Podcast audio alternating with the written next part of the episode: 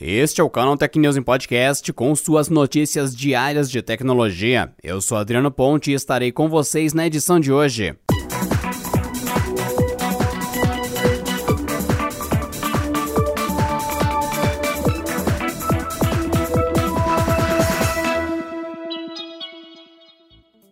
Na última quarta-feira, a Oi havia anunciado que fechou um acordo para negociar com exclusividade a venda de sua unidade de telefonia móvel para a Highline do Brasil.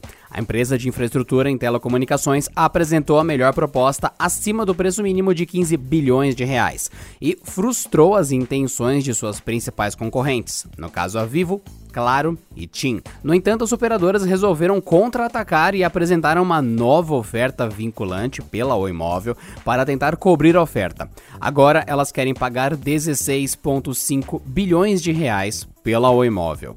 Em comunicado ao mercado feito pela TIM, a proposta conjunta também avalia a assinatura de um contrato de longo prazo com a Oi para o uso da infraestrutura de rede da operadora.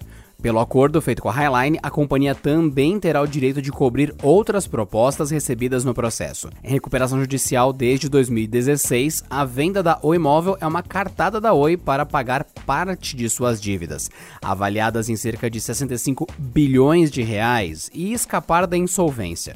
Os valores também serão usados para investir no crescimento da banda larga de fibra ótica da operadora. A companhia deseja se tornar uma das maiores fornecedoras de infraestrutura de telecom do mercado, inclusive para suas concorrentes, principalmente durante a implementação do 5G. A Tesla informou por meio de um comunicado nesta terça-feira que recebeu auxílio emergencial do governo dos Estados Unidos para ajudá-los na folha de pagamento.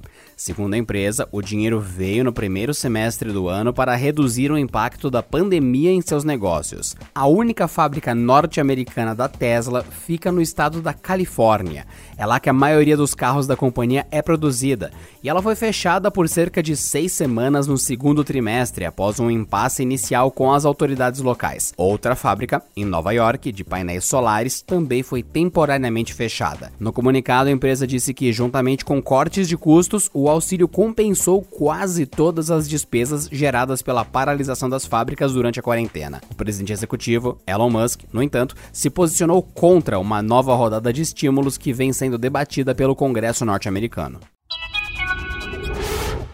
A Microsoft começou a testar mais uma função bastante útil para equipes no Teams, plataforma de comunicação corporativa da empresa.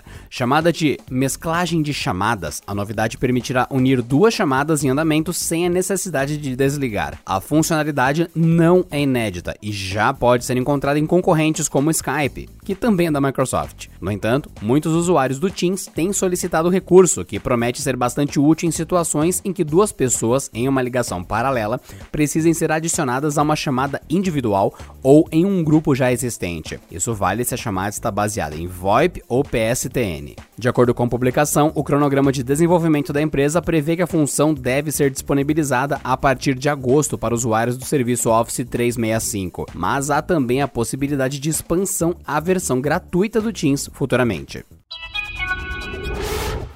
Será que agora vai? Tenet tem sido a grande aposta dos cinemas para a retomada do setor aqui no Brasil e no mundo. E agora, a Warner Bros. Pictures promete o lançamento do aguardado blockbuster nos cinemas brasileiros em 10 de setembro. A retomada do cinema com Christopher Nolan, no entanto, será em dose dupla.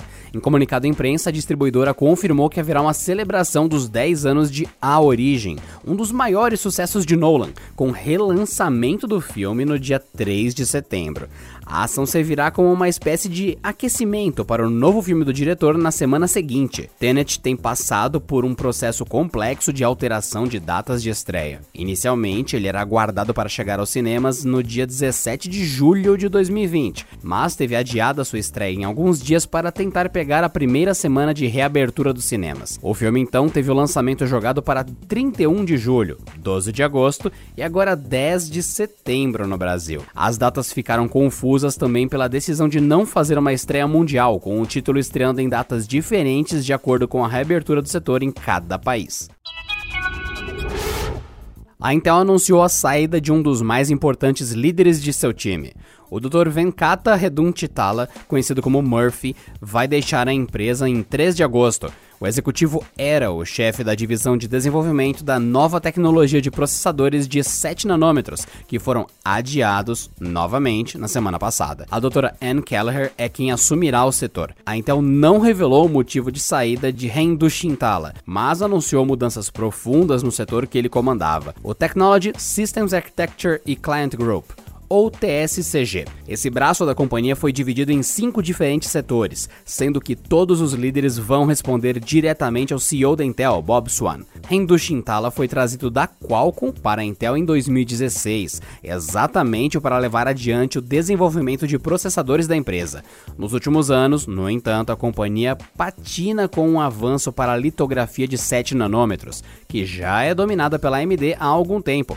No último dia 24 de julho, a empresa informou que os chips de 7 nanômetros não chegarão antes de 2022. A previsão original era março desse ano. O novo adiamento também resultou em uma queda de 14% nas ações da Intel, o que pode ter sido a gota d'água para a saída de Murphy. E para você que está acompanhando aqui o Canal Tech News Podcast, não se esqueça, o Canal Tech está concorrendo ao Prêmio Influenciadores Digitais de 2020. Um muito obrigado a vocês que deram a vitória pra gente no prêmio de 2018 e no de 2019. E agora, para essa terceira vez, primeiramente, muito obrigado pelas edições anteriores e pedimos mais uma vez a força de vocês que ouvem aqui o canal Tech. É só vocês acessarem prêmioinfluenciadores.com.br e votar no Canal Tech na categoria Tecnologia Digital. Bora, Canal Techers! E por hoje é só, pessoal. Nos vemos na próxima quarta-feira em mais uma edição do Canal Tech News em Podcast. Bom descanso e até lá. Este episódio contou com o roteiro de Rui Maciel, edição de Vicenzo Varim e editoria-chefe de Camila Rinaldi.